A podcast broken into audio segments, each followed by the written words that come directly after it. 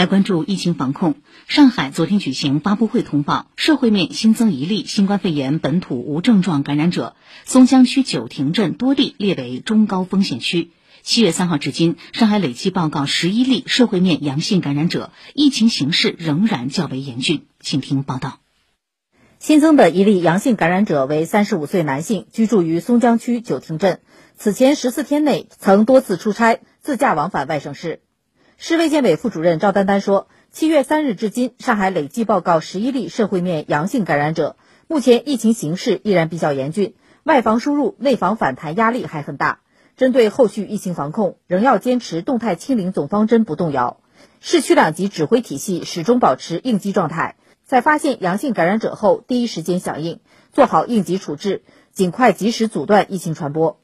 一方面，根据疫情防控的需求。针对阳性感染者、密切接触者等涉及的场所、轨迹的开展核酸筛查以及其他的管控措施。此外呢，通过综合风险评估等判断，在近期有阳性感染者报告的区域的全域或者相关区的部分街镇，开展三天两检的核酸筛查。最近一段时间，非社会面及隔离管控中，每天还有新增阳性感染者。市疫情防控工作领导小组专家组成员袁正安说，此次兰溪路一百四十八号 KTV 相关疫情阳性感染者占近期报告阳性感染者的绝大部分。本次疫情主要由于相关感染者的聚集活动，因在相对封闭的空间内共同暴露而导致感染并传播。相关人员的活动范围广，涉及 KTV、酒吧等多类的重点场所，人群聚集，接触频繁。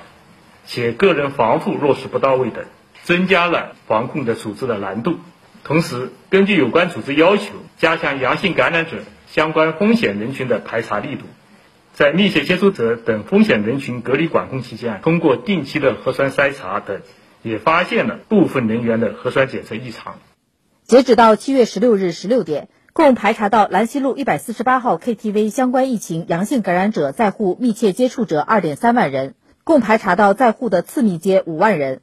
袁正安说，虽然近期上海报告发现的阳性感染者呈下降趋势，但相关疫情的排查处置难度不小，后续将继续落实流调处置、风险人员排查管控等措施。同时提醒广大市民继续坚持三件套、五还要，尽量不扎堆、不聚集。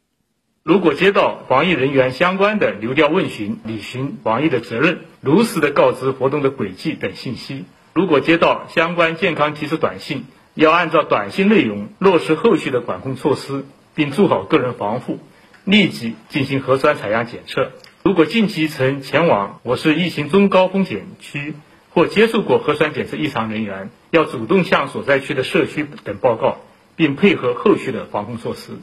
以上记者吕春露报道。